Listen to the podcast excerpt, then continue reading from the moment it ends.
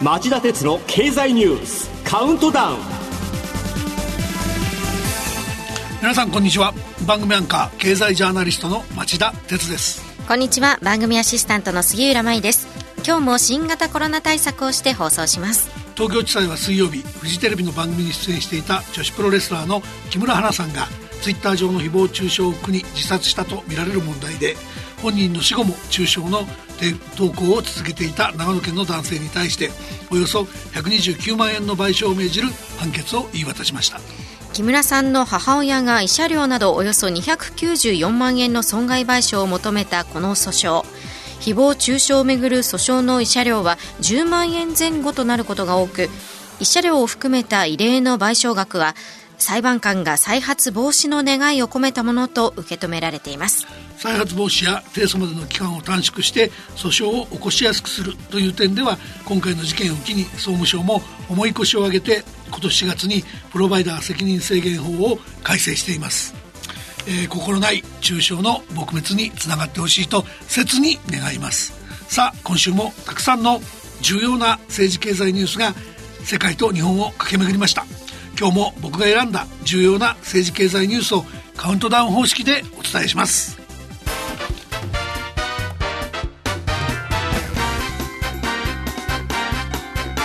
町田鉄の経済ニュースカウントダウン。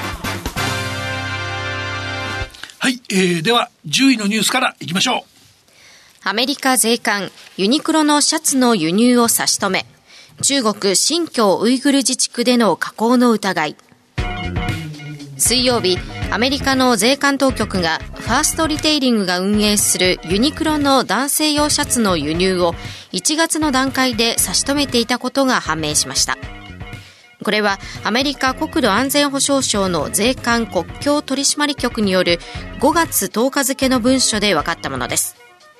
中国の新疆ウイグル自治区で加工された疑いがあるユニクロのシャツをロサンゼルス港で押収したということです。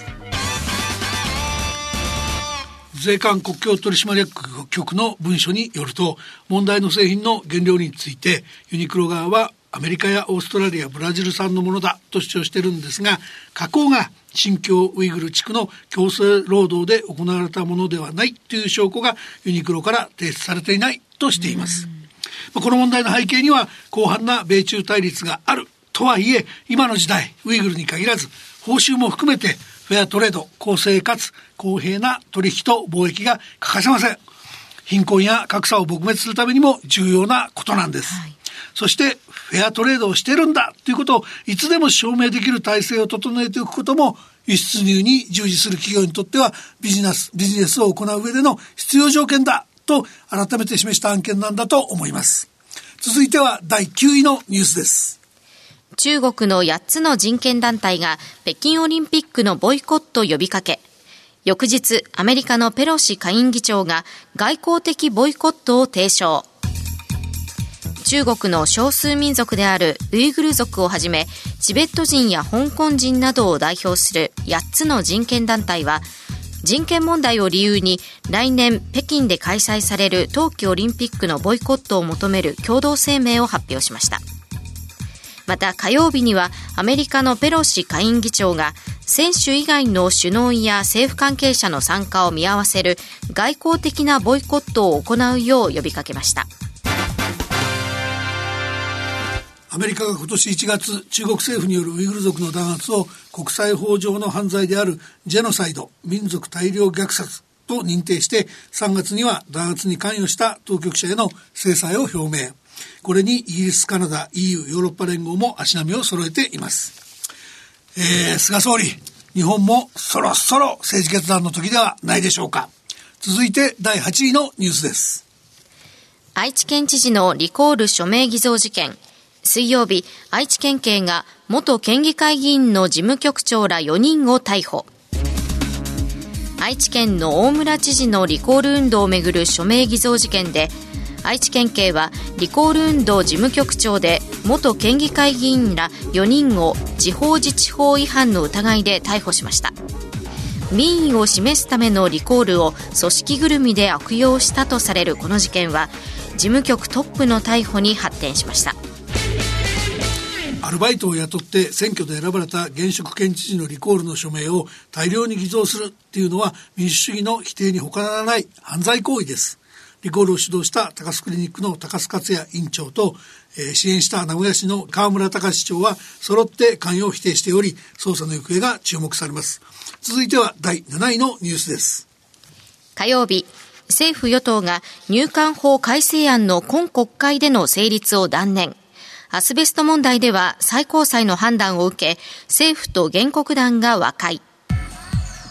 難民申請中でも母国への強制送還を可能にする入国管理法改正案について、与党は今国会での成立を断念しました。同じ日、建設現場でのアスベストによる健康被害をめぐり、最高裁が国とメーカーの責任を認める判断を示したことを受け、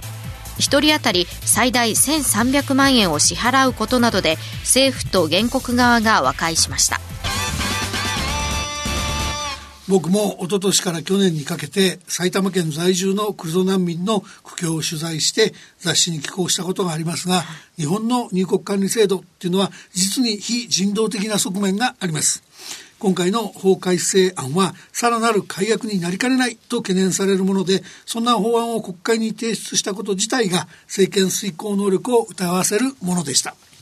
えー、政府与党はアスベスト問題も含めて新型コロナ対策で下がった人気の挽回策にしたいようですが効果はあるんでしょうか？皆さんどう思いますか？続いては第6位のニュースです。アメリカのサマーズ元財務長官、FRB の金融政策を痛烈に批判。クリントン政権で財務長官を務めたサマーズ氏が火曜日、アトランタ地区のオンライン会合に出席。FRB アメリカ連邦準備理事会が2023年までゼロ金利を続けるとしていることについて危険な自己満足を生んでいると述べ急激なインフレなどに改めて警鐘を鳴らしました。このサマズさんという人は僕も新聞社のワシントン駐在記者時代に何度も取材しました、はい、で人柄はアロガントつまり尊大なとか傲慢なと批判される通りの人物である反面振動とも評されたように頭脳の明晰さも半端ではない人なんです。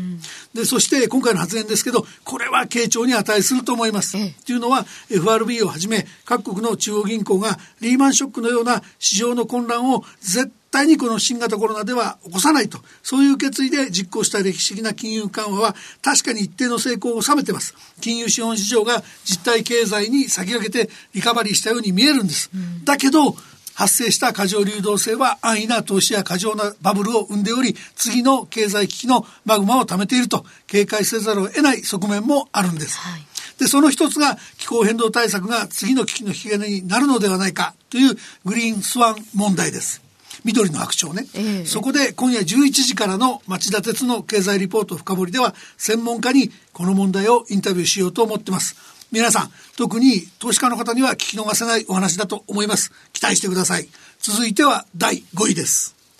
新型コロナワクチン。早くもアメリカでは余剰傾向が鮮明に。全国民の接種に必要な量の2倍以上を確保したためかアメリカでワクチンが余り始め、期限切れなどを理由に廃棄されるケースも出始めています。アメリカはファイザー製やモデルナ製をはじめ6種類のワクチンを合計12億回分以上確保していますがこれは3億人ほどのアメリカ国民全員にワクチン接種するために必要な量のおよそ2倍になります5時35分からの兄弟番組で先週もお伝えした通り、十分なワクチンの確保に失敗し、接種完了率でいうと、世界の100番目前後に低迷している日本と比べると、羨むばかりの万全さがアメリカの現状の背景にはあります。現在の菅政権はもちろん、将来に向けて今回の失敗の教訓を深く胸に刻み、二度と同じ鉄を踏まないように万全の体制を築いてほしいと思います。続いては第4位のニュースです。今日政府は沖縄を緊急事態宣言の対象地域に追加へ。沖縄県の玉城知事からの要請を受け今日政府は沖縄県を緊急事態宣言の対象地域に加えることを対策本部で正式決定します。一方やはり緊急事態宣言の対象地域に加えることを要請していた岐阜県に関しては見送られました。沖縄県の状況を見ていて残念なのは大型連休明けから感染拡大に歯止めがかからない状況に陥っていたのに沖縄県が政府の意向に反して経済団体の理解が得られないとしてまん延防止等重点措置に含まれる酒類提供の自粛要請の厳格な、えー、履行管理を見送ってきた問題です、はい、経済全体に配慮して感染対策を効率的に行うことと地元商工業者の事情に配慮することの区別ができてない感が強いし政府予算で10兆円もの予備費を溜め込んでいる政府ももっとしっかりした休業保障を打ち出していればこういう事態を招かずに済んだ可能性が十分あるんじゃないでしょうか。日本の縮図がここにある気がしてなりません。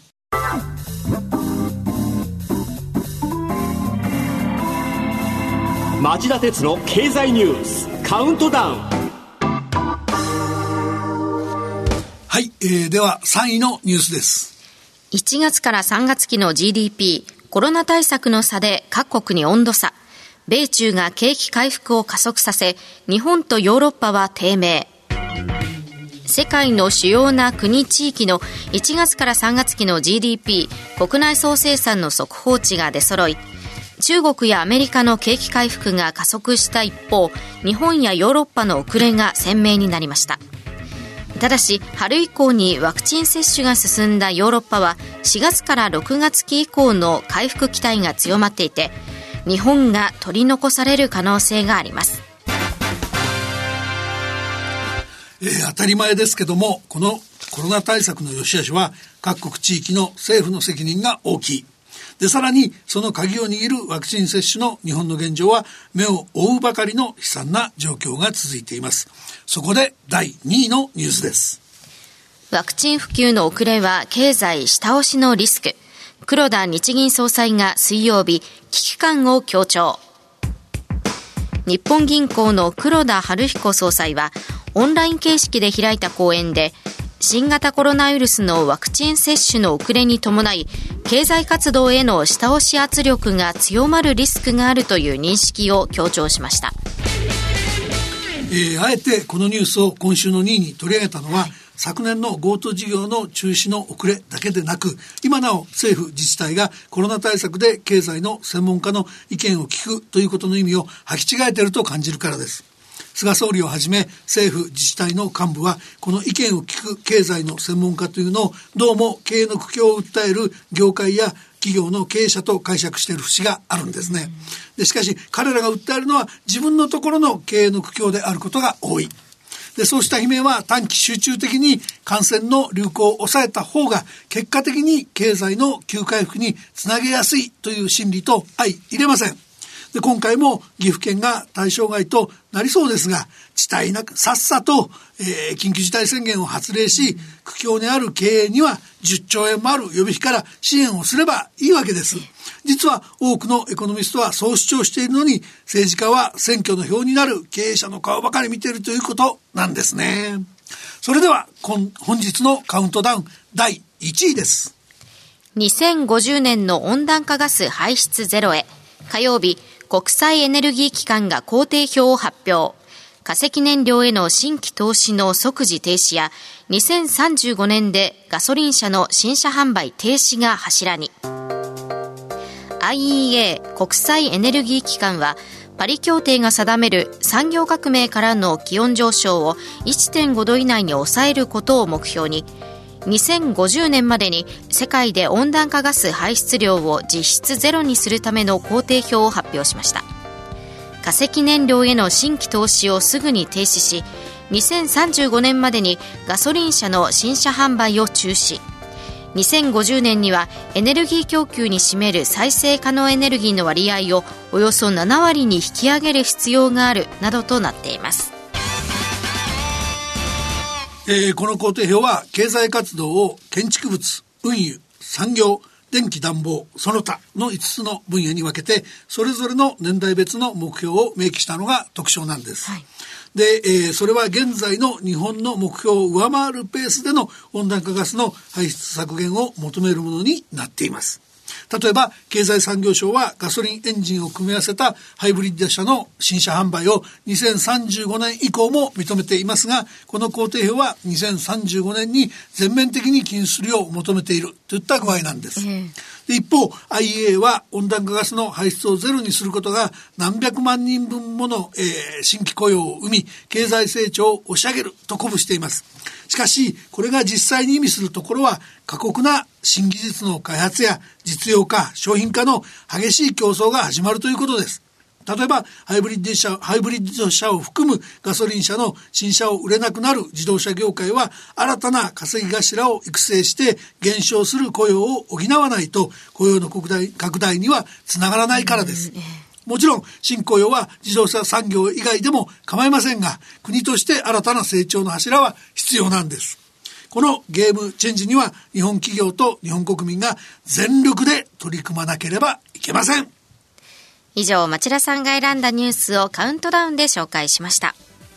続いて放送後期をお願いします。はい、えー、日本時間の今日未明、パレスチナのガザ地区などで戦闘が続いていた問題でイスラエルとイスラム原理主義組織ハマスがそれぞれ停戦を承認したと発表し、えー、午前8時から停戦が発行したとの外伝が入ってきました、はい、エジプト政府が仲介したものです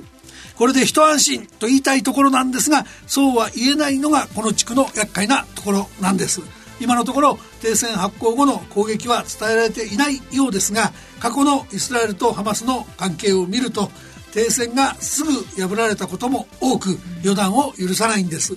これ以上の悲劇を繰り返してほしくないというのは世界の願いだと思います。イスラエルにもハマスにも自重を促して停戦合意を恒久的なものにするには国際世論の圧力も欠かせないでしょう以上放送後期でしたさあ、番組ではご意見やご感想をお待ちしています。ラジオ日経ホームページ内の番組宛てメール送信ホームからメールでお送りいただけます。それから町田さんと私杉浦が出演している3つの番組を合わせた公式ツイッター町田鉄の深堀三兄弟こちらもぜひ検索してフォローしてくださいさあ皆さんとはこの後5時35分からの町田鉄の経済ニュース深掘り。今日は経済回復の切り札ワクチン接種は軌道に乗ったのかというテーマでお送りします。それでは再びお耳にかかりましょう。さようなら。